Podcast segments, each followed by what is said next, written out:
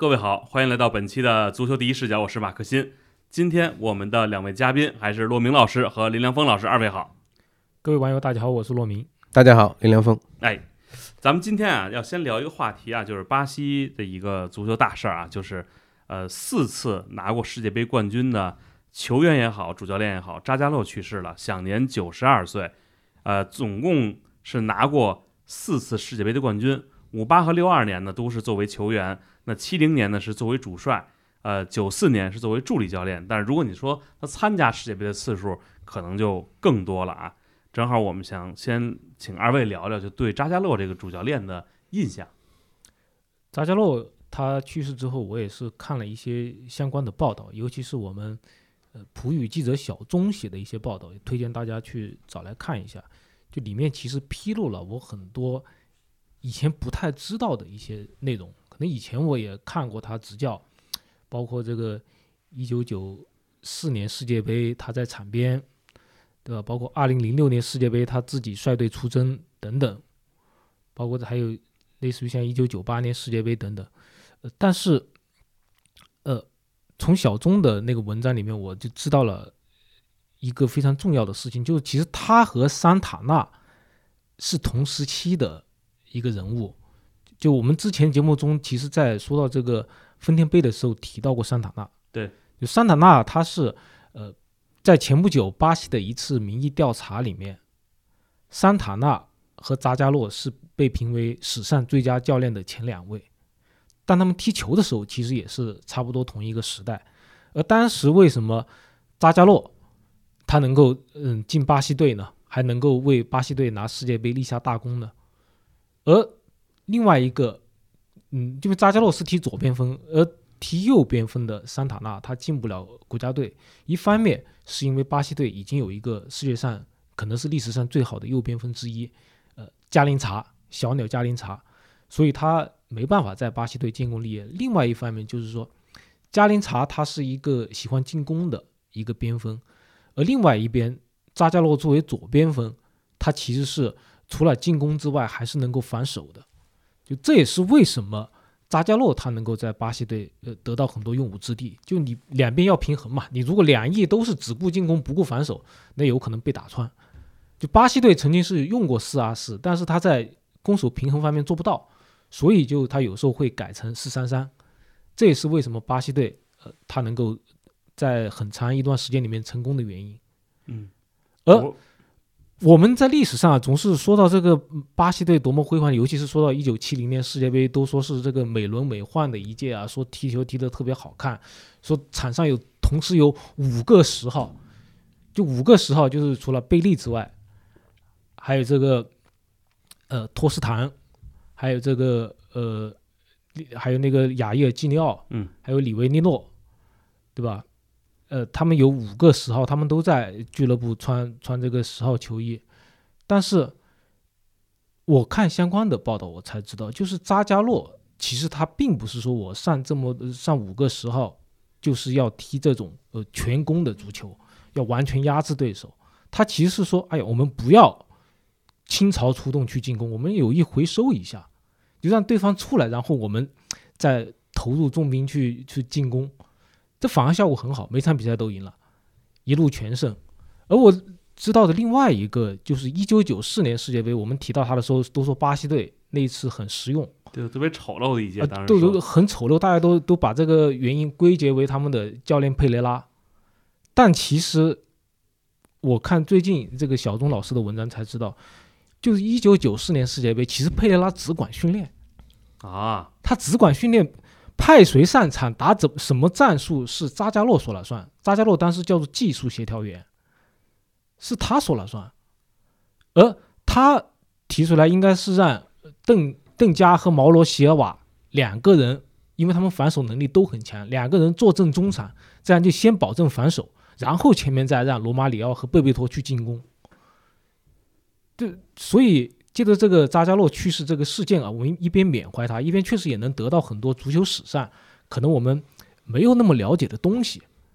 对，我觉得这个是其实是让我感觉到这个对于足球史的了解会更深入。就我们不是说想象巴西一定要踢出这种非常好看的足球，像桑塔纳就是另外一个极端，他就是一九八二年世界杯和一九八六年世界杯，巴西队都踢得很好看，尤其是一九八二年征服了所有人的心，但是他顾上了进攻，顾上了中场组织，但他在防守方面没有做好。但后来桑塔纳还是通过带巴西圣保罗队在分天杯中先后战胜巴塞罗那和 AC 米兰，我相信也是这两次成功帮助他在巴西史上最佳教练的这个排名里面超过了扎加洛。毕竟大家肯定还是喜欢看漂亮的足球嘛。对，但是我们也能也能了解，就为什么扎加洛能够成功，就其实就足球场上呃颠簸不破的道理吧。就你不能只顾进攻不顾防守。这一九九八年当时印象很深，就是点球大战淘汰荷兰之后，就扎加洛当时流泪了。那个当时那个画面，我当时看的时候还不知道是什么情况，后来工作了以后，说是他流泪。当时我想，那么一个就经过那么多阵仗的一个主教练，为什么突然会有那样的一个反应？就当时我还是觉得挺神奇的。我想问问林老师啊，就是您对扎加洛有没有哪些比较深刻的印象？两呃，他呢可以说是这个足球战术发展史上呢经历过两次比较重大的这个变革。那么原来呢，在五十年代初的时候，呃，几乎可以这么说，当时这个世界上大部分的这个球队呢还在用 WM 或者就是说现在的三后卫。那么这样的一个玩法呢，就在巴西人那呢看的就有点。就不是太这个均衡，因为呢，那个年代呢，呃，这个对于防守来讲呢，没有像现在这么这个重视。那么在就是在巴西去打这个瑞典世界杯的时候，那么也就是在呃八五八年之前，那么巴西呢就曾经就有过一次辩论啊，说这个。场上这个三后卫的这个打法呢，不是很平衡，因为中卫他只有一个，那么这个中卫呢，一旦被对方的中锋带走，那你的这个后防呢就会很危险。而呢，这个事情呢又被这个英格兰两次被匈牙利打垮呢，这个事情呢，因为马上传的全世界都是，因为英格兰在那个年代还是很强，还是大家认为公认的啊，这个足坛的这个这个一级豪门。那么他被匈牙利一次打六比三，一次打七比一，这个消息传开了以后呢，大家就突然想起来，就说不应该。那么为什么英格兰会被匈牙利打得这么惨？一定是什么地方出了问题。那么也就那么当时巴西对这个战术这块的研究或这个钻研呢，非常的呃热烈啊，大家都在这一块想办法。其实。这个五六十年代巴西这一块呢，确实是呃还在这这个领域里面是比较领先的，所以他们呢会觉得啊，这个应该是正这个这个打法呢不够平衡的缘故，所以呢他们就想了一个办法，就就是原来呢咱们看这个球衣的号码呢，你会发现呢，就是在七十年代的时候呢，巴西的这个球这个上场的球员呢，如果按照一到十一号来摆的话。他的四个后卫呢是四三呃四二三六，嗯，对吧？那么也就是说，他原来的这个这个后卫留下来，但是呢边卫呢，他把原来的两个就是所谓的这个叫做前卫的啊，或者咱们现在已经不说了，因为原来的前卫是现在的边卫，这个说起来实在话太长。那么他就把这两个边位往后撤。就变成了现在的边位，所以你看，就是巴西呢，在七零年世界杯的右边位呢，卡洛斯阿尔贝托是四号。那么在过了一一段时间之后呢，大家就觉得这个排起来有点别扭啊，四二三六，这个看起来不舒服，所以呢又把二给挪到最右边去，所以就变成二三四六。有卡福，对啊，二对，就是巴西正经来讲，就是如果这个人是巴西的这个国家队的正选的左边卫，那他是穿六号。那么这个就是巴西队这个阵型的第一次推动的这个改变，就是四二四就这么来，因为他发现三后卫呢确实存在一个很大的一个隐患，就是一旦中卫被对方的中中锋呢吸引离开了防区之后呢，那中锋这个位置这个中卫的这个区域就开了，所以他就加了一个。那那么他的这个变化呢是把两个边位呢原来的两个边位呢留在中间啊。然后把原来的两个前边前卫撤回来做边位。到了后来，就是扎加洛这个成为了这个左边锋，因为刚才骆老师已经说了，就扎加洛呢，他的他外号叫小蚂蚁。那么他个子个头小，个头小呢，在那个年代呢，如果他要是踢十号的话呢，就身体上就会吃亏，因为巴西在这一块人，这个呃穿十号的人呢不仅多，而且呢功夫也特别好。为了为了两三个位置吧大家争得打破头，他一想就是说这边上没人去，那我去那儿，是吧？那么上场的机会就多。但是呢，到了边锋上去之后呢，他依然是吧就。秉承了一个这个非常集体主义的一个观念，就是说，虽然我是边锋，但是呢，我仍然是这个整体防守里面的一部分。所以呢，他在场上，呃，不知疲倦的这个这个回撤去保护边位啊，这样的一个呃这样的一个打法呢，或者他他的这样的一个个人风格呢，受到很多行家的注意啊以及好评。那么慢慢的呢，他就有一天他突然想到的一个这个呃。就是说，他三十三岁开始当教练，他突然就想起来说，四二四这个虽然呢是一个，就是攻守两端好像都比较人多，是吧？但是中场这一块呢，显得就有点薄。如果像英格兰在六六年世界杯那样，如果把人是吧，四个人堆在中场的话呢，你够呛了。所以呢，他又想起来，他就说，那这样的话呢，我不如把左边锋呢撤进来。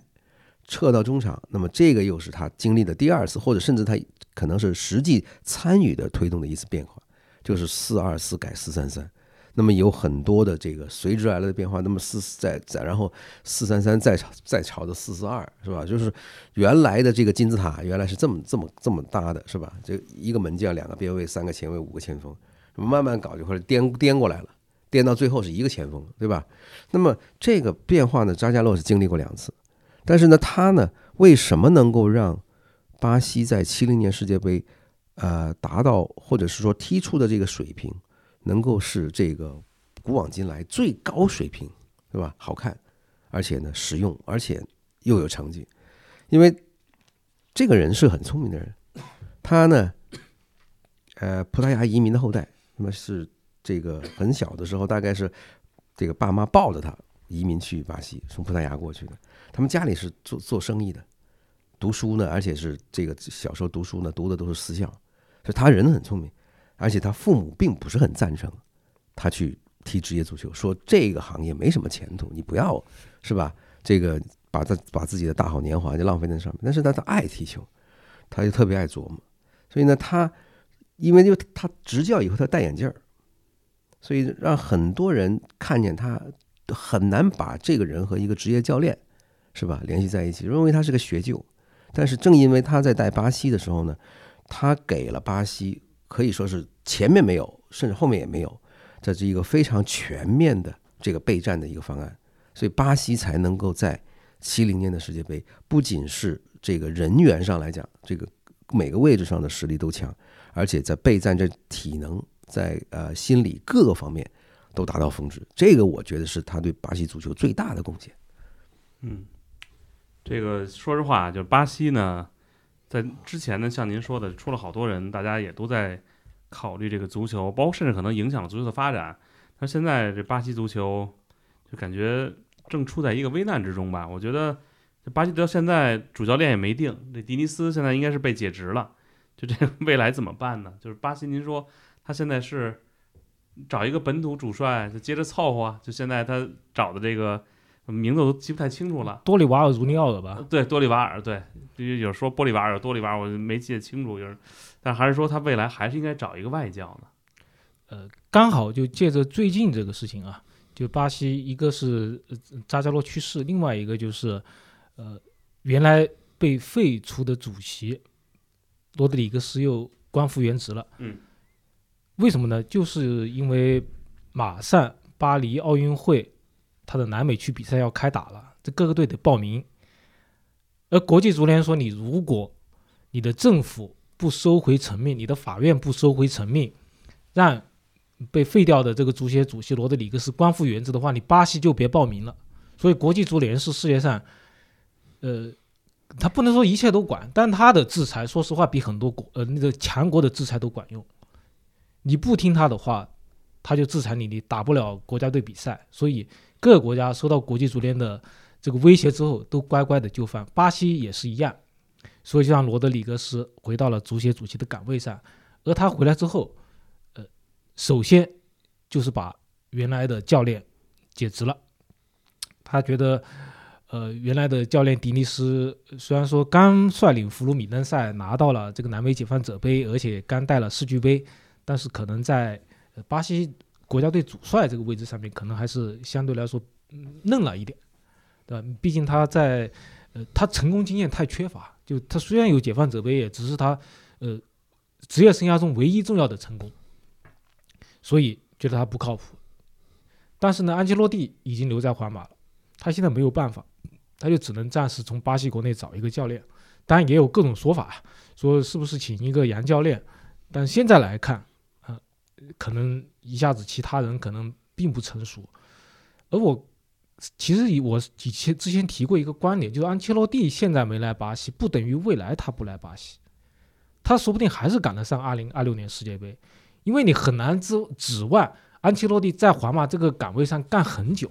哪怕他续约，对吧？那你如果哪一次在皇马哪个赛季成绩不好，有可能就离开了。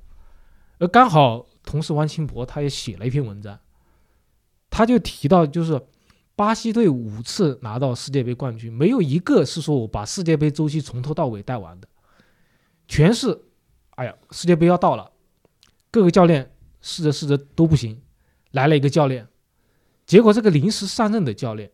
带的很好，包括扎加洛也是一样。扎加洛其实也是一九七零年连世界杯之前，这个临时上任，结果带的很好。包括后来我上次举例子举过斯科拉里的例子，那其实其实其他教练也差不多，都不是说我从世界杯开始备战的四年周期里面就一直带下去。所以呢，巴西队现在至于是一个什么样的教练，其实无所谓，哪怕他没那么称职也无所谓，对吧？接下来今年要打美洲杯。打完美洲杯之后还有世预赛，干得不好再换一个呗。而 安切洛蒂说不定还有机会。那呃，如果即使安切洛蒂就在皇马一直带到二零二六年了，那没关系，你到时候成绩不好了，或者说今年美洲杯成绩不好了，你再换呗。你如果本土教练呃是是迪尼斯不行，多里瓦尔又不行，你就想想找其他的教练嘛。那么多葡萄牙的教练，尤其尤其是现在呼声比较高的外籍教练，除了安切洛蒂之外。是一个叫阿贝尔费雷拉，因为他是呃在率领巴西球队实现过解放者杯连冠。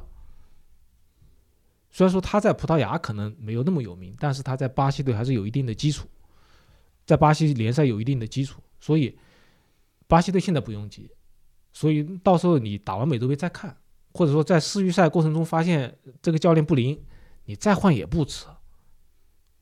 这个巴西的教练呢，确实啊，就选择比较多，所以大家呢感觉也不愁饭碗。就国家队教练，当然觉得特别神圣的一个位置。不，巴西队，你这么看吧，巴西最近一次有教练到欧洲名门去执教，或者是说稍微著名一点的球队执教的这个巴西教练是谁？斯科拉里呗，切尔西啊。嗯。多少年了？以前巴西还老去日本执教巴西教练，现在也很少了。对。斯科拉里执教广州恒大，这是最近的一个。或者说莱莱昂纳多带什么国际米兰之类的，嗯，对吧？就这几个。就是说，巴西教练，就如果你是一个呃这一块业务能力很强的教练，那应该会得到欧洲的俱乐部的这个呃垂青，对吧？对，会给你一个不错的机会。但是呢，你会发现巴西教练可以说最近这十年就或或者更早。是吧？他的这个教练界的这些人和阿根廷的同行没法比，和智利的同行没法比。就是阿根廷、智利啊，甚至这个乌拉圭这些地方的教练，反而这个不断的涌现出新的啊新的这这个领域里面的一些啊比较好的年轻的教练啊，然后又到别的地方去呃尝试呃给给自己呢呃增添更多的履历。但是巴西就很难听到说，哎呦，哪一个这个欧洲的名门，哪一个欧洲的稍微强一点的这个球队找一个巴西人来带队？那你会想为什么？那刚才呢，这个陆老师提到就巴西的国家队都是这么随意的，就之前这个教练带成什么样子没有没有关系，临时了发现他不妥，咔嚓是吧？再换一个。那么，那其实这样的一个做法呢，呃，我不太记得，应该扎加洛应该是这个呃巴西国家队历史上应该是好像是第一个，就是世界杯之前是吧？突然决定几个月之前突然决定要换。那么之前那哥们儿呢，萨尔达尼亚，那他以前呢是个是个军官是吧？是炮兵的。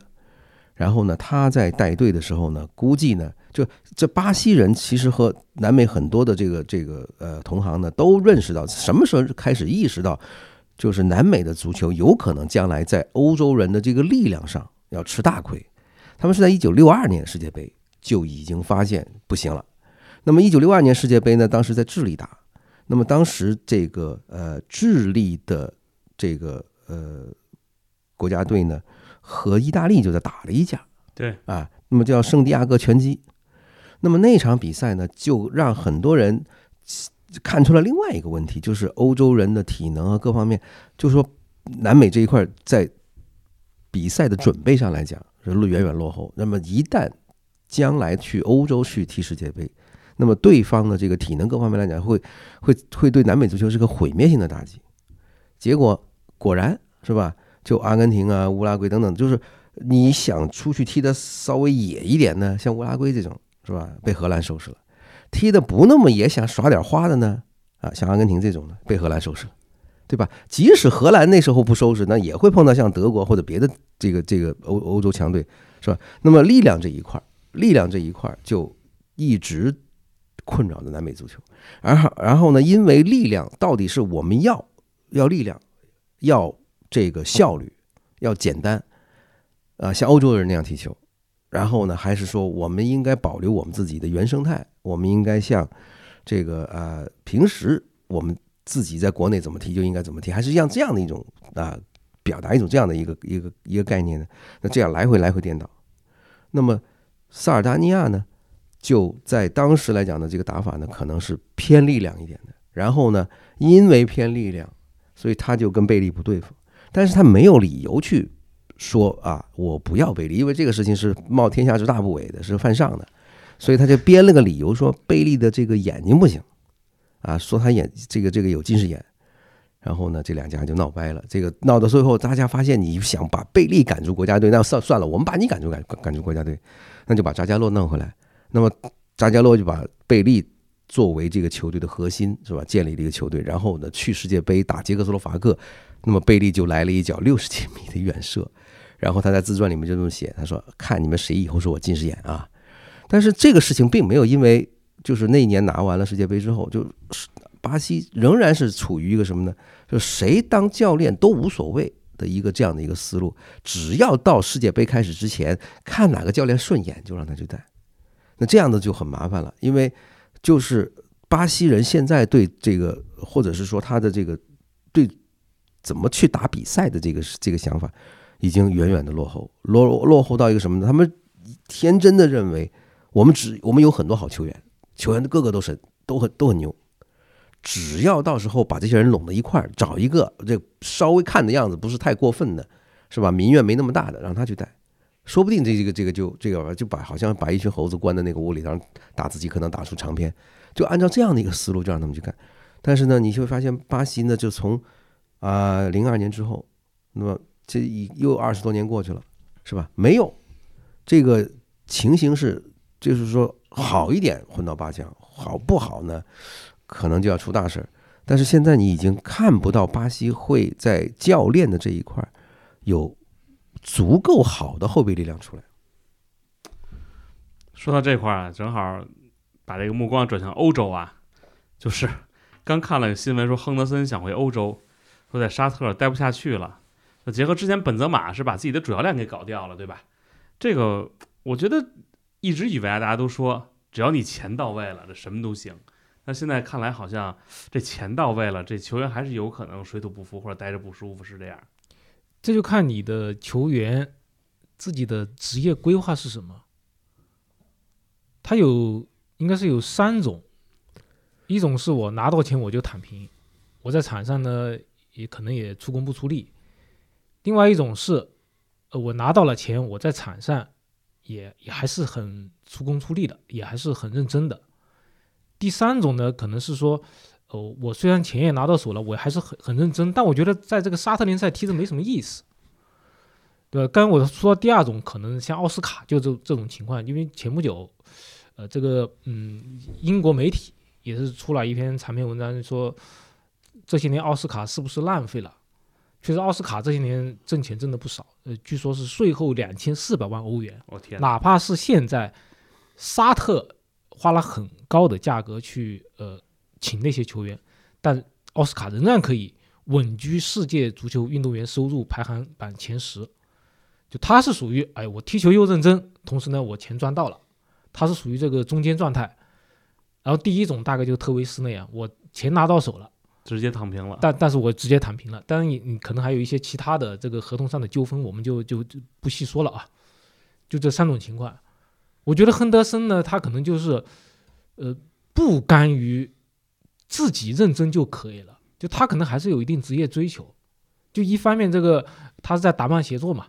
呃，这个教练是杰拉德，啊，最近很多场不胜，然后球场呢稀稀里哗啦，呃，稀稀稀拉拉，可能每场比赛一千个人到场，他觉得踢的没什么意思，哪怕我自己再认真，我改不改改变不了这一切。而他个人还是想为英格兰队出战，今年欧洲杯的，因为此前索斯盖特还是把他招入了国家队，虽然他去了沙特，他是属于自己有一定职业梦想的，所以他。觉得我是不是要离开沙特了？但确实是，呃，离开沙特也没那么容易，因为现在他是享受这个税收优惠的。就大家看这个排行榜啊，就为什么呃像 C 罗、本泽马都可以拿到那么多钱？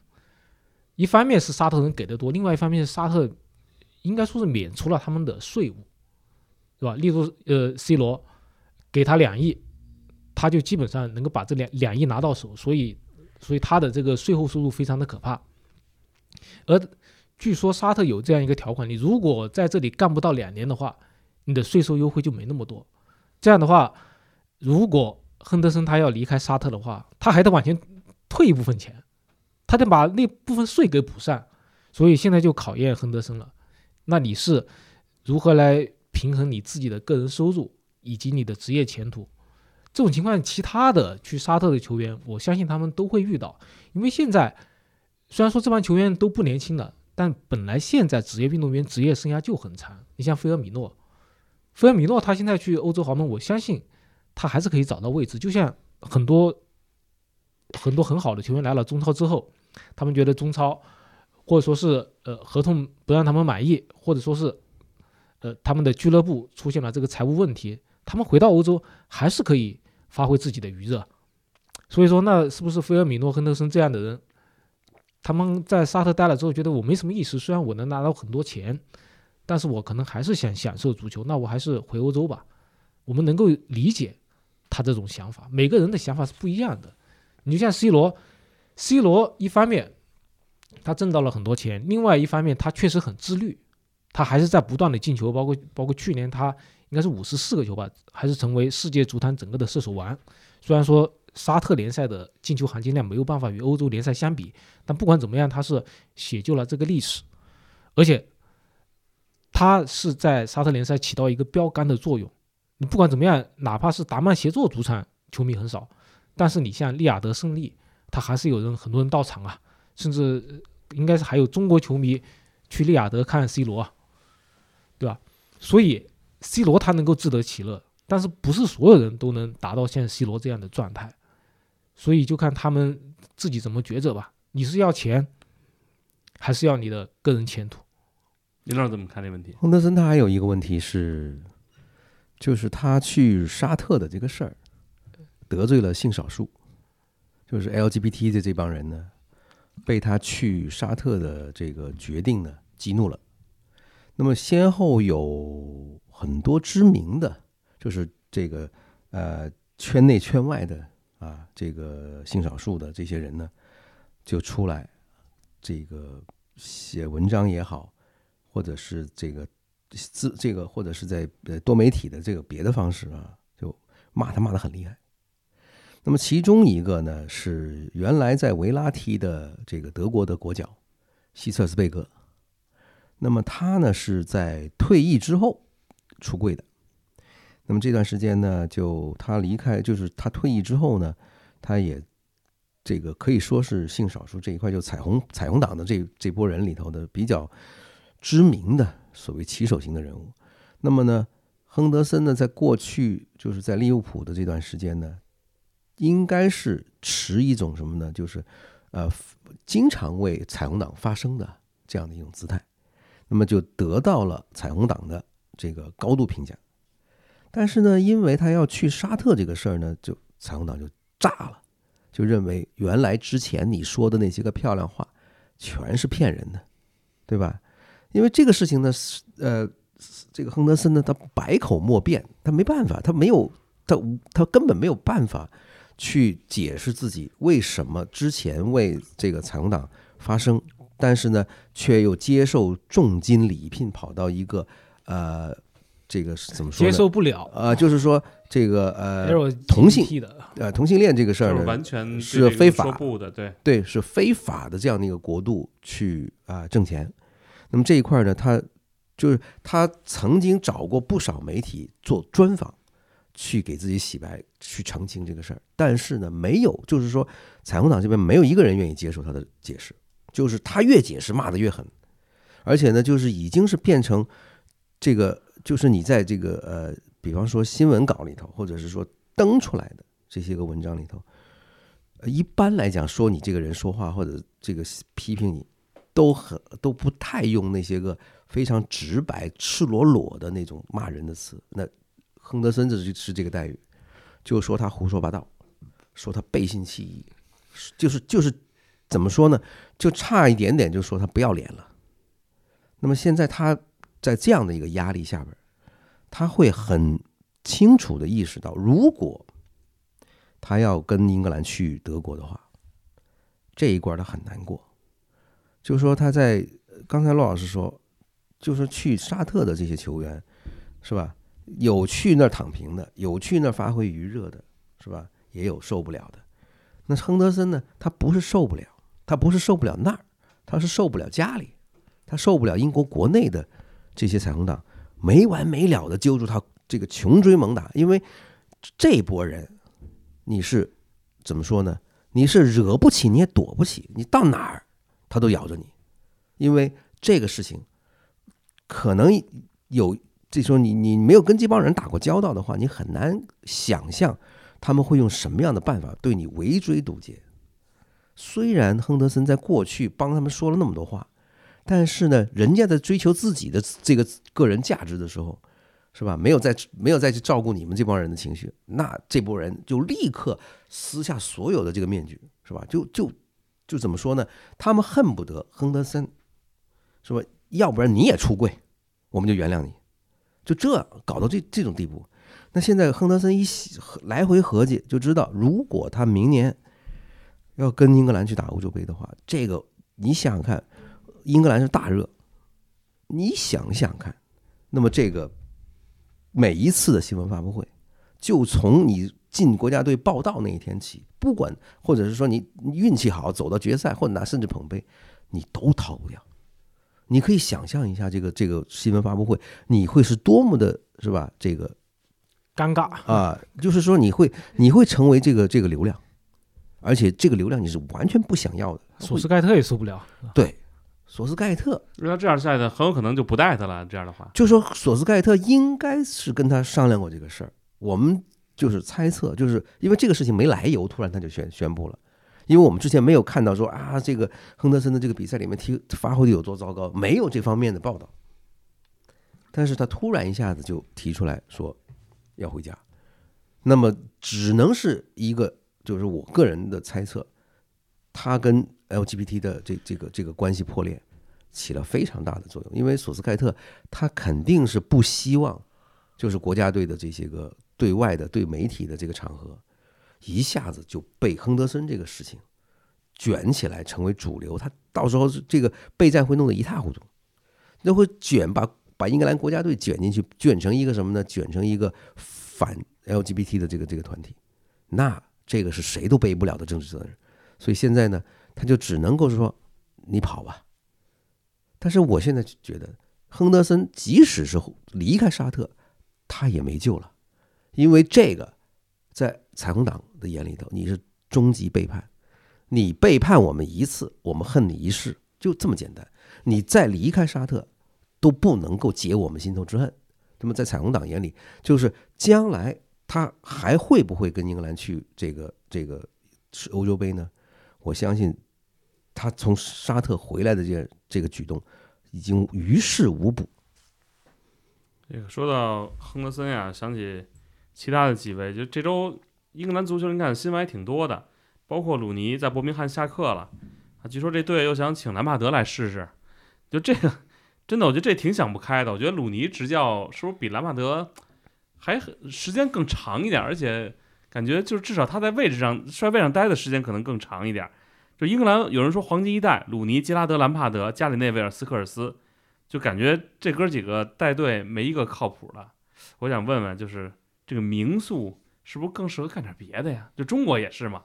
就中国好多球员虽然有从教的，但是现在呢，我觉得，呃，自打九十年代开始吧，这些球员退役了以后，真正当主教练的少。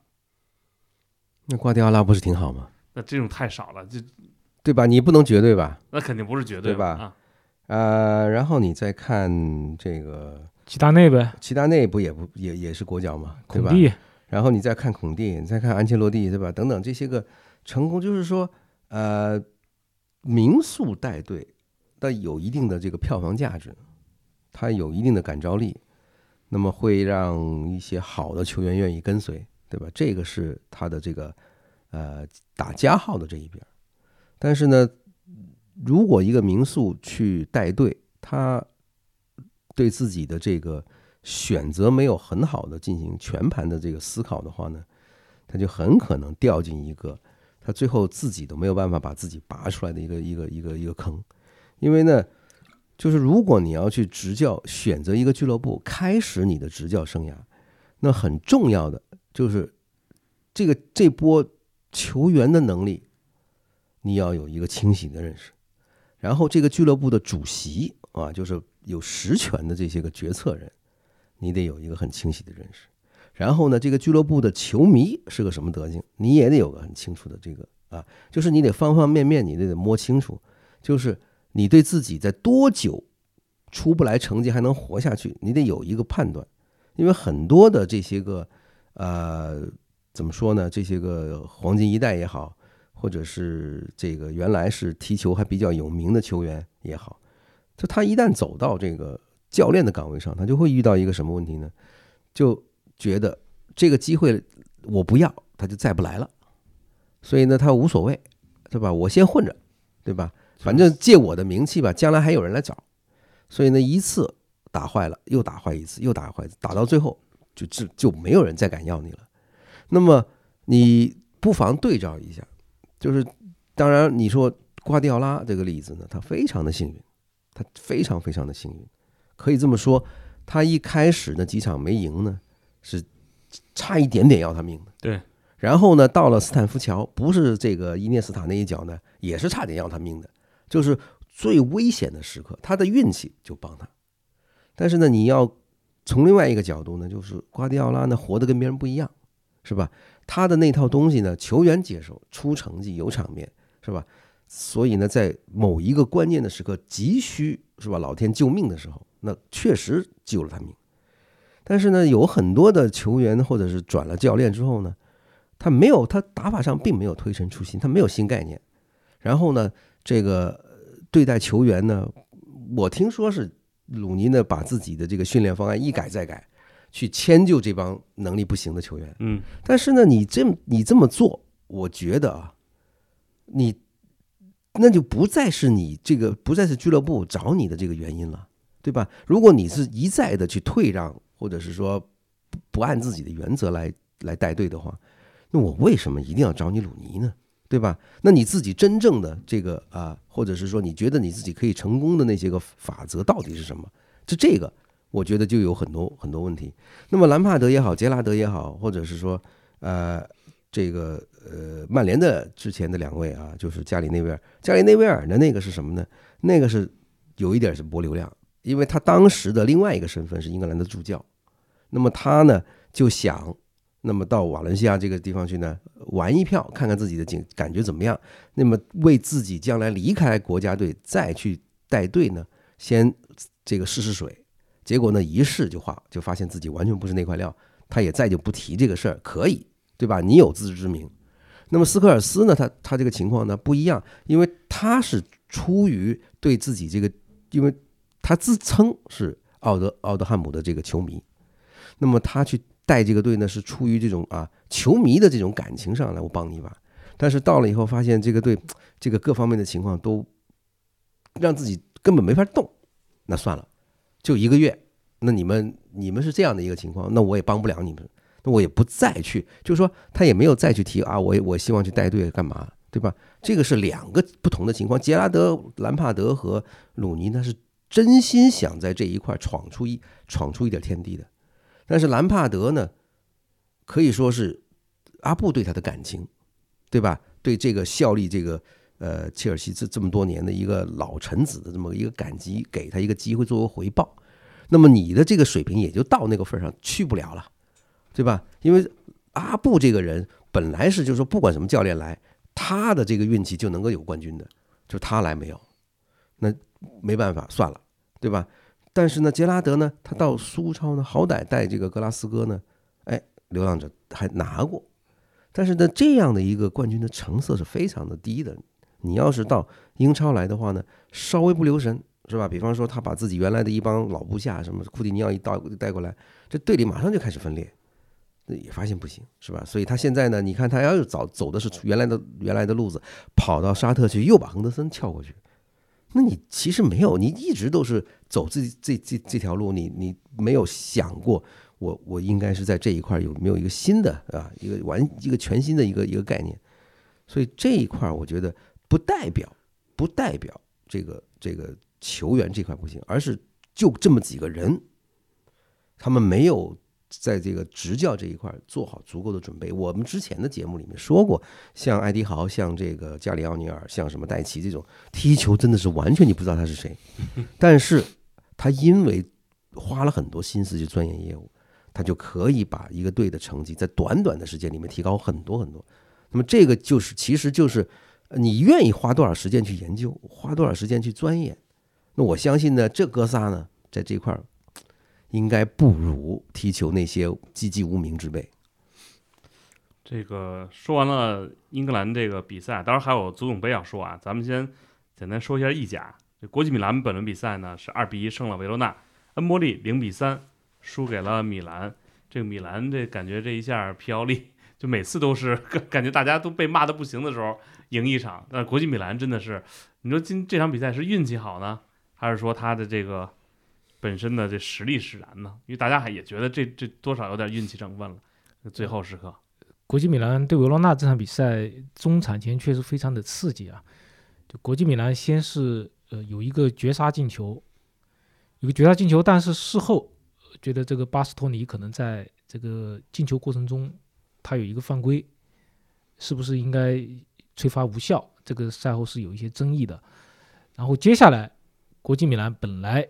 有一个扩大比分的机会，呃，像巴雷拉和桑切斯是直冲球球门而去，前面一个人都没有。这个时候，巴雷拉想帮助桑切斯打破一下进球荒，但是传过去之后，桑切斯呃没有把球打进去。这个时候，国际米兰正在遗憾，嗯，这个一个大空门都没进，没有变成三比一。结果反过来，那边吹了一个点球，说国际米兰在禁区里面犯规，但这个球。本来帮助维罗纳扳平的这个神奇替补亨利，一脚打中门柱，就国际米兰逃过一劫。从这场比赛来看，国际米兰确实有很多机会，很多很多机会，他自己没有把握住。一个比较关键的点就是说，其他的从他主力配置来看，他的前锋配置，劳塔罗和小图拉姆其实还是没有问题的，对吧？像呃劳塔罗的进球，嗯，他的。主炮的作用，然后是小图拉姆跑动范围非常大，这两个配合是很好的。但是现在就是国际米兰，他应该是有 B 方案，他 B 方案上个赛季有泽科和克雷亚，而本赛季阿诺托维奇和桑切斯，说实话都没有发挥特别大的作用。像本场比赛，其实阿诺托维奇有两个很好的机会，一次是呃队友的右路传中过来，他在门前跑过了；另外一个是本来绝杀可以由他来做成，结果门前呃他在也是在远门柱一个球传过来，他先顶没有顶到，他也是错过了两个很好的机会。就国际米兰制制造了很多机会，如果前锋给力一点，完全不需要这么担心。但不管怎么样，这场比赛拿下来是一个非常关键的一个胜利，因为如果你这场比赛拿不下来的话，那么尤文图斯，但尤文图斯接下来那一场客场胜萨勒尼塔，那也是惊心动魄，也是最后关头才拿下来。就如果国际米兰是一个平局的话，被尤文追上来，那可就。有点麻烦，因为你国际米兰现在你是欧冠还没有开赛，你可以集中力量打意甲。在这种情况下面，你已经被尤文图斯追平了，而而尤文图斯是单线作战，那给国际米兰的心理压力会非常的大。所以不管本场比赛付出了多么大的磨难，国际米兰能够拿下来，这对于他们的心理就是非常重要的。那米兰那边呢？三比零赢了恩波利，这算是有所收获？还是只只仅仅是一场三分。呃，我看到一个说法，就是说，呃，这个皮奥利最近为什么就是表现，就是他自从对纽卡纽卡斯客场赢球之后，他是四胜一平，中间只是平了一场萨勒尼塔纳。其实我之前的节目中说过，就你皮奥利，你别不要去老说他下课，在这种关头，你就暂时就先用着他。因为你本来他的成绩还算是中规中矩嘛，对吧？他现在意甲排在第三位，而且随着其他的强队不断的拉胯，你不光是罗马、拉齐奥、那不勒斯与米兰的差距有还比较大，你像其他的像哪怕像博洛尼亚，对吧？像佛罗伦萨，他们也没有办法紧追 AC 米兰的脚步，所以 AC 米兰正常情况下你前三是没有问题的。所以那你为什么要急于把皮奥利换掉呢？但现在比较有意思、有意思的是伊布这个人，我们都知道伊布回来当这个老板的顾问了，但实际上他是负责管理俱乐部，有点像体育总监。而一方面，他来了之后，他能够起到这个以前马尔蒂尼的作用，他能够呃与队员做很多的交流，包括做一些思想工作，因为他本来呃在上一次 AC 米兰夺得意甲冠军的过程中。伊布就发挥了很重要的这个更衣室的作用，而他现在回来之后，我们可以看到成绩也在好转。但一方面确实是这几个对手，呃也没有那么强；另外一方面，AC 米兰他不用打欧冠小组赛了，他可以集中力量于这个国内赛场。这两方面的因素吧，加起来使得最近 AC 米兰成绩还不错。但是据说伊布他可能还是想换掉皮奥利，而盛传是他想让孔蒂来接。所以，这个就比较有趣了，就是伊布使 AC 米兰成绩至少是稳定下来了，但同时他可能对皮奥利也没那么满意，所以我们就看接下来这个战局怎么演化吧。另外一方面就是，嗯，像本场比赛，呃，AC 米兰嗯一个两个比较欣喜的点吧，就是一个是莱昂，莱昂可能前一段时间比较有低迷，但是最近，呃。状态多多少有些恢复，你像本场比赛，他是呃左路一个长驱直入，给奇克助攻了一个关键的进球。另外一个要提到的是特奥，特奥他是嗯，他本来大家都知道他是左路左路一个跑车嘛，他在左路的边翼是发挥非常好，但最近因为中路缺人，是让这个特奥打打一个中卫的角色。如果防守压力没那么大，那特奥还是可以从中卫位置上面继续往前插。而如果防守压力比较大，他就是在中卫位置上面待得很好，所以皮奥利对于特奥的使用，我个人觉得还是帮助特奥，嗯，丰富了他的球路。这对于未来 AC 米兰在关键时候他的人员配置还是有很大的作用的。所以 AC 米兰最近现在状态还是不错吧？那另外一场比赛，这还是想提一嘴，罗马一比一平亚特兰大，就穆里尼奥就染红，就感觉罗马这个队啊，其实。胜负大家也不太关注，但是穆里尼奥有新闻，就大家还是值得一说啊。哎，这个他光是在罗马就已经拿了好像七八张红牌。我今天对想统计一下，他到底在拿了有人你？你你你微博上有人有人已经做过统计了，就是他的这个红牌呢，呃，带罗马应该是这个第第三个完整的赛季吧，那加起来应该是有那么七八张，而且呢，之前呢我已经说过这个事儿，那当时是开玩笑说，这个他呢，这个在场边看着好像这个比赛拿不下来，然后呢把自己给啊记了以后呢，罗马第二场啊，如果由由这个啊助教带队的话呢，往往能赢啊。那么上个赛季这个事儿是挺灵的啊，只要是他红牌的话呢，那罗马基本上就是说，呃，赢是大大部分的这个比赛啊，小部分呢可能有若干呢可能没赢，但是没输啊。整个整体来讲呢，就是你看到这一幕是有一种什么呢？有一种非常呃同情他，你会觉得何必呢？是吧？有必要吗？这个你也可以从另外一个角度说，罗马这个队让他让他带有这样的成绩，这个之前一年拿欧协杯，第二年呢打到欧联杯决赛，这些已经是他的这个天花板了。就说一旦你没钱花，手里没有好球员，只有卢卡库这样的人的时候，你就非常真实的在场边拿出了你的这个水平，你就是这个样子，对吧？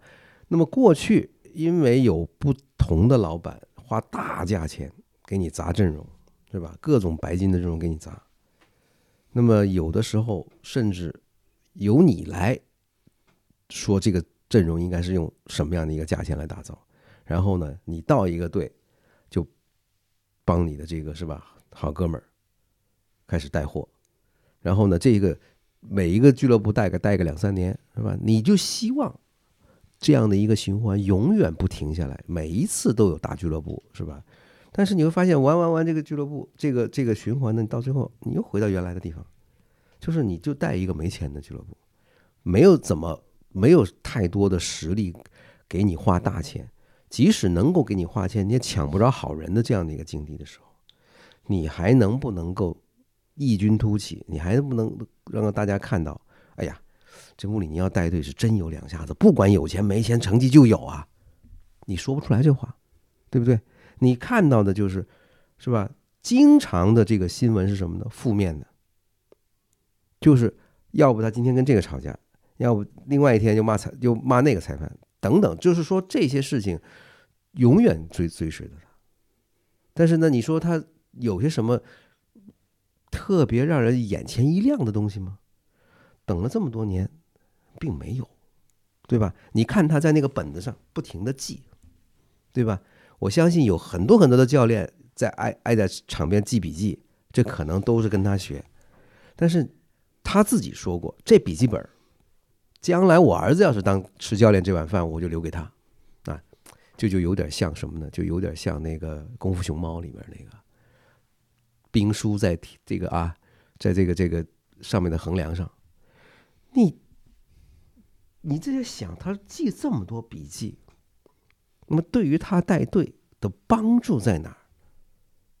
为什么呢？就是说到最后，你只有出这么一招，就是把自己给记了。我想说这个了，把自己记了，这回对吧？嗯你每一次这个笔记本上记的都是红牌还是不红牌，对吧？你是要干这个事儿吗？真的很乏味，很无趣。就是是这个人，他没有花，没有钱花，或者是说有那么有那么俩钱，就只能够有是吧？像别人不愿意要，或者是留不下来，像迪巴拉、像像卢卡库这种，是吧？用一用是吧？现在他手里的原就是原来那个亚伯拉罕啊、好像也不不太好使了。然后马蒂奇也也也道别，就是其实你会发现，他真的就只有一锤子买卖，真的就是，如果那一下突破不过去，他就往下，是吧？可能要再打几个滚儿才能够再起来。这个事情吧，我觉得有流量和没流量，当然因人而异。但是你会发现，就说穆里尼奥大部分的时候提起他，这个流量好像都不是什么太正面的。现在是这样，就是最近有一个新闻是罗马的转会的负责人平托要确定要离职了。呃，因为他是穆里尼奥的葡萄牙的老乡嘛，而且现在的罗马队都是他负责来组建的。你像迪巴拉、卢卡库都是都是他自己招来的，但确实是他也有很多买卖都嗯效果不好，包括把一些很很好的球员放走了。包括有一些买来的球员不那么好，所以他现在也是付出了代价。但很多人就说，那是不是平托走了，他的老乡穆里尼奥也可能要走啊？不管怎么样啊，现在是罗马俱乐部还是没有开启与穆里尼奥的续约谈判。虽然穆里尼奥已经呃表态过，就他确实是很享受罗马球迷对他的爱戴，而且他自己也有有很多很多次向罗马球迷表示了他的爱。但是现在就看罗马俱乐部未来的一个走向，因为这些年，呃，罗马的美国老板弗里德金本来是雄心勃勃，烧了很多钱，呃，也进了欧联杯的决赛，也拿过欧协杯，但你毕竟你没有进欧冠，这对于呃这个大价钱买人的这个，嗯，大价钱买这一个是买人，一个是收入很多这个高薪的这个球员，花了这么多钱还没有进欧冠，我相信罗马的老板肯定是非常的。呃，不满。那现在来看，就看他们接下来的路线是怎么样。你如果是砸不了钱的话，那不是有可能换一个是呃活下去的办法？那穆里尼奥是不是可能因此离开呢？因为穆里尼奥，你如果说只给他一些呃这种非顶级的球员，全是非顶级的球员，那是不是能够满足穆里尼奥的要求呢？但穆里尼奥自己说：“哎，我愿意带一帮年轻人呃成长起来。”但但说实话，你这个还是需要双方好好来谈一下。不管怎么样，现在罗马能不能够拿到欧冠的资格还是很重要的。因为，呃，本赛季来看，意大利意甲还是有希望拿到第五个欧冠的资格，但还是需要意大利的俱乐部接下来大家一起精诚努力。因为是只要本赛季排名前两位的联赛，在欧战里面排名前两位，那么你就可以多拿到一个欧冠的资格。而意大利。现在是在前两位，那你其他的俱乐部能不能够，呃，守住你现在这个前两名？那接下来还要看欧战的这个计划。嗯，呃，说完意甲呢，咱们最后聊聊足总杯的这场重头戏啊。呃，阿森纳零比二输给利物浦，这阿森纳呢应该是已经三连败了吧？现在，呃，曼城那边五比零胜了哈德斯菲尔德，德布劳内复出。我觉得先说说阿森纳吧，就是这个是不是像咱们说的，现在都是在有一些战线上可以考虑。呃，体面一点的离开，还是说他现在真的是有些问题了？呃，可能都有一点，但是呢，这这比赛我觉得这就是一个纯不走运，因为阿森纳得到的这个呃预期进球值很高的这种机会呢，应该可以赢利物浦三次，但是呢，你会发现这个这个打门呢总是欠那么点意思。那有的时候的射门是被对方啊身体给挡回来啊，那然后呢，要不就打的门梁门柱啊，然后呢，要不就是自己起脚有点犹豫，机会是好机会，而且呢，利物浦可以这么说，没有萨拉赫在场上的话呢，这个然后再要没有范戴克啊，这个防守这块就有那么点吃力。那这场比赛呢，其实阿森纳是有足够的机会把利物浦打花的。但是呢，就你可以这么说，运气这个东西呢，大家似乎是很不爱听的一个词儿啊，总觉得呢，就是我没话找话，是吧？呃，技技战术谈不出个这个这个子丑寅卯，然后呢，大家就觉得我要不谈点玄学呢，这这事儿就就就这时间就就没办法过去了。但是你去看一下阿森纳这场比赛，是吧？有什么东西是可以跟你从技战术这个角度来分析的？他机会那么多，他非常成功了。阿特塔赛后说，这场比赛这样的一个结果，我觉得是吧，真的是非常的让我觉得是吧，这个比赛辜负了我的这帮队员。那也确实，因为阿森纳要比利物浦踢得好得多，而利物浦呢，也是在比赛差不多要到了最后的二十分钟。才意识到啊，今天我们不死应该是有点运气，我们也试试看。然后呢，结果呢发现呢，其实他们的运气也很一般，打了两个门框。对，呃，然后有一个射门呢，是一个怎么说呢？是一个乌龙，对吧？那这个也就是你倒霉到家了，自个儿就打对方的就打门框，打自个儿的一打就准，你怎么办？有的时候你教练把所有的事情都做完了，这个准备啊、选人呐、布置这个打法呀，各方面都做完了，然后场面上呈现出来的就是你看到的一次又一次这么绝佳的机会，对吧？光前场紧逼就抓了三个，哎，但是呢，你如果有球员在场上把握机会不争气的话，那教练是真的一点办法都没有，他只能在场边把自己的头发都薅光，对吧？再有一些球迷呢，又在说啊，你为什么不去教他练射门？哥，你不要说这样外行的话来恶心我们好吗？因为教练是没有办法去给你另外开小灶，让你练射门，然后就会让你的射门就如何一下子就起来的，不可能了。就是哈弗茨最近已经进过不少这个很关键的球，那有的比赛他就是射门这一块他信心不足，打得不好，没办法，对吧？而且这个比赛里头不只是哈弗茨一个人的问题，是吧？萨卡也有，厄德高也有，等等轮轴来，所以你这是这这这这个这个情况，我觉得哈德塔真的是欲哭无泪。教练是个好教练，但是你就差那么点运气，你也没一点办法没有。杜老师觉得这场比赛，包括德布劳内复出，是不是曼城这个现在人家又有新援了？相当于是啊，这个嗯，之前大家都翘首期待德布劳内。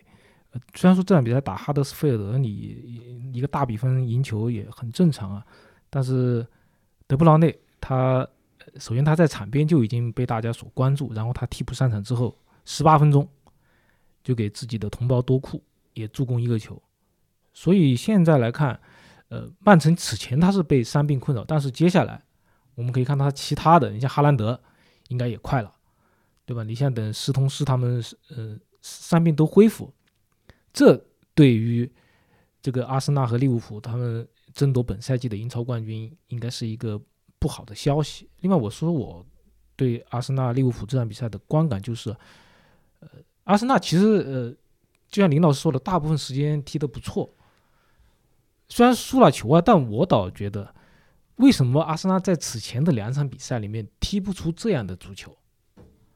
其实阿特塔这个打法，说实话对自己的要求挺高的。你这你看他是从一开场他就要去逼抢对手，但我们看他此前，不管是打利物浦还是上一场上一场输球，都是一开始他能够逼，包括是打富勒姆也是一开场能够逼，但是很快进球之后他就逼逼不动了。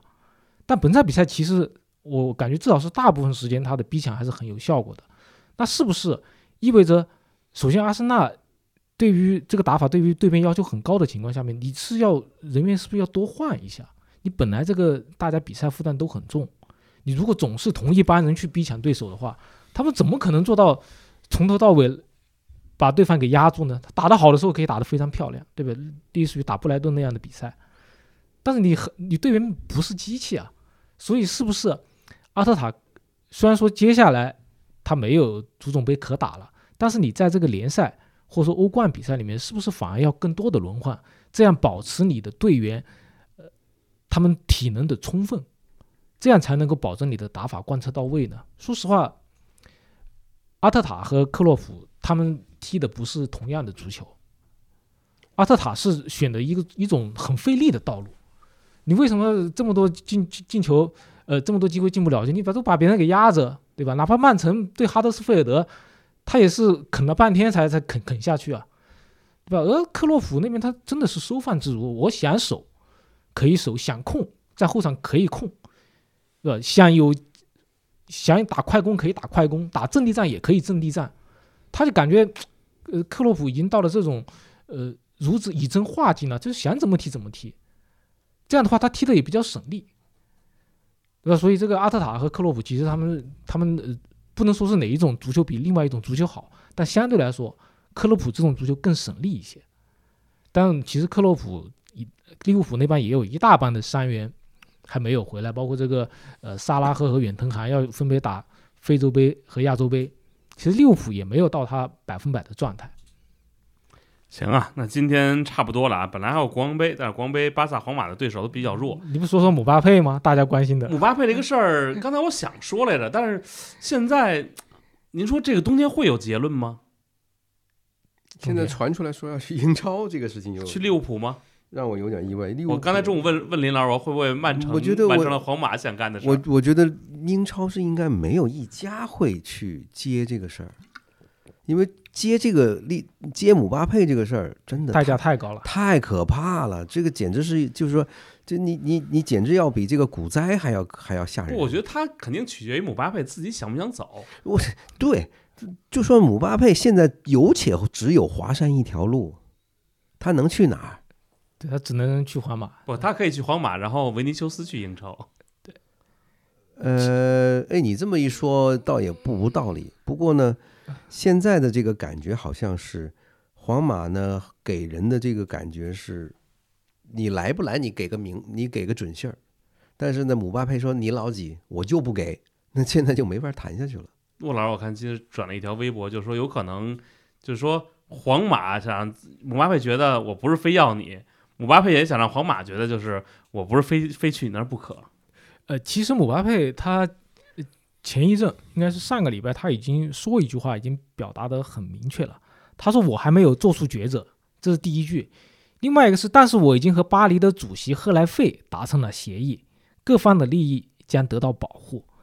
这个话虽然很短啊，但其实把核心要点都已经说出来了。嗯，一方面，他与赫莱费达成了协议，就意味着他和巴黎方面已经谈好了，就如果我走的话会怎么样？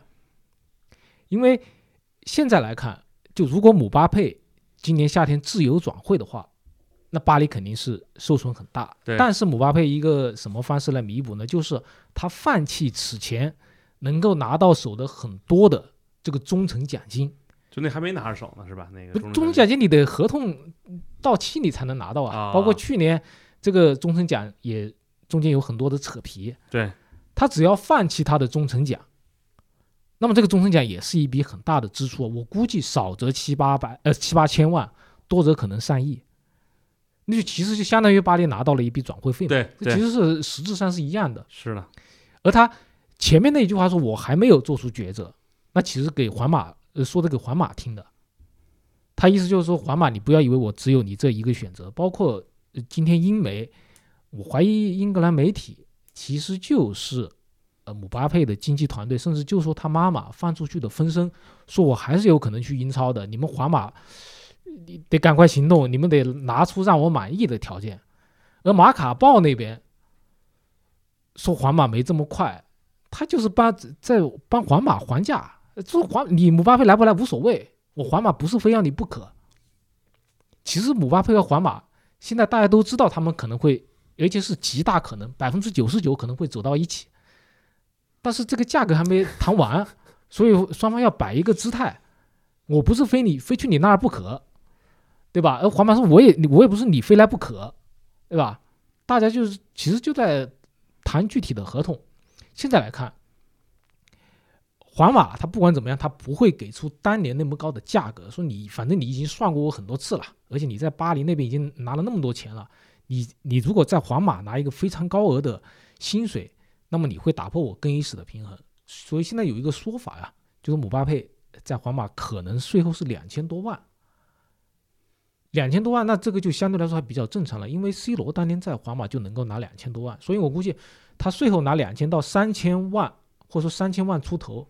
都是一个还可以接受的数字，但另外一方面，他能够拿到一笔签字费，这样的话就弥补了，呃，这个姆巴佩的一个需要。呃，因因为姆巴佩已经做出了牺牲了嘛，因为他在巴黎方面放弃了中层奖，对吧？而皇马也不用掏呃转会费了，他只用掏一笔签字费，所以这样一个方案其实是三方都可以满意，不管是巴黎、皇马还是姆巴佩。现在其实就是姆巴佩和皇马谈。签字费多少？年薪多少？就把这个细节敲定，那姆巴佩就去皇马。现在就这么简单，就像刚才林老师说了，就画上一条路。英英超球队养不起姆巴佩，大家别说什么姆巴佩商业价值大，姆巴佩他这个人要求很精明的，就此前他上一次跟皇马谈判的时候，一开始，呃，皇马说我能不能呃是吧，给你百分之五十的肖像权，姆巴佩说不干，我可是姆巴佩啊。后来皇马同意给他百分之六十，因为其他的球员都是百分之五十，就皇马已经为了得到姆巴佩一步一步让路，甚至最后据说有一个呃，最后皇马急了，说百分之百给你都可以。你想看这种情况下面，俱乐部已经做了很多商务上的让渡，所以说再给你一个很高昂的工资，那其实俱乐部都受不了的。所以我估计英超俱乐部肯定去不了。哪来的这英超的传闻呀？我说了，我刚才说了，那就是放出来的，不有意放出来，也没有说俱乐部啊。他不能说呀。嗯，而且此前都说了，人说了啊，没有啊，没说过。此前说的都是利物浦，据说姆巴佩的妈妈喜欢利物浦，而姆巴佩对利物浦也有好感。但是你说利物浦，你说其他的，我曼城大家还相信一点。你说利物浦，利物浦很穷的。利物浦要是能够接姆巴佩，马内会去会去拜仁吗？对呀，没必要啊，对吧？行吧，这个事儿，哎，不过说实话，这姆巴佩，我觉得球踢的是不错，但是有多高的商业价值，这个有时候我也觉得。哎，对，很难很难想象，商业价值还应该还是不错，还是有，还是有啊。就是，但是呢，这个穷人就不要去惦记了啊，没钱就不要惦记姆巴佩的那些个品牌啊。他去皇马之后，而且商业价值肯定会进一步抬升嘛。你毕竟梅罗的时代终将过去嘛。对，你未来至少从现在来看，姆巴佩还是第一流量。毕竟他在法国都已经拿过一个世界杯冠军，对吧？还拿过一个最佳射手，拿过世界杯亚军。对啊。行吧，那咱们周四接着聊，看看有什么新消息。这冬季转会窗一开，就各种传闻也很多。但有时候我们这儿不愿意给大家天天说，因为我们也不装神弄鬼，不说什么今儿下午到，已经上飞机了。要不咱们也不去做一些无端的揣测。但是呢，有的时候呃分析分析，有一些比较热点的新闻，咱们评论评论还是可以的。那今天呢，感谢各位的收听，也感谢骆老师，感谢林老师，咱们下期再见，再见，再见。